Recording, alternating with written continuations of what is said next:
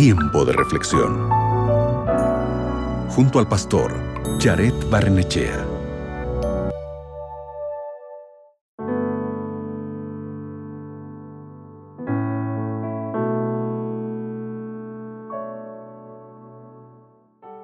Todos tenemos problemas.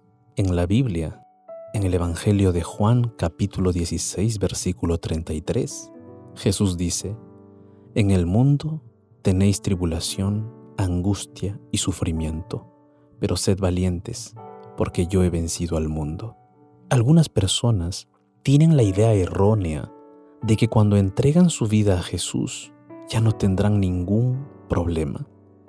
Sería bueno si esto fuera cierto, pero en este mundo donde vivimos tendremos pruebas y tribulaciones. Inclusive el texto que acabamos de leer fue expresado por Jesús a sus discípulos. Lo que Jesús les estaba diciendo a sus discípulos es que en medio de esas dificultades, en medio de las tribulaciones y los sufrimientos que iban a vivir en este mundo, ellos tenían que seguir confiando en la victoria que Cristo ya había obtenido a su favor. Por eso la buena noticia es que podemos animarnos de todos modos, porque Jesús ha vencido al mundo.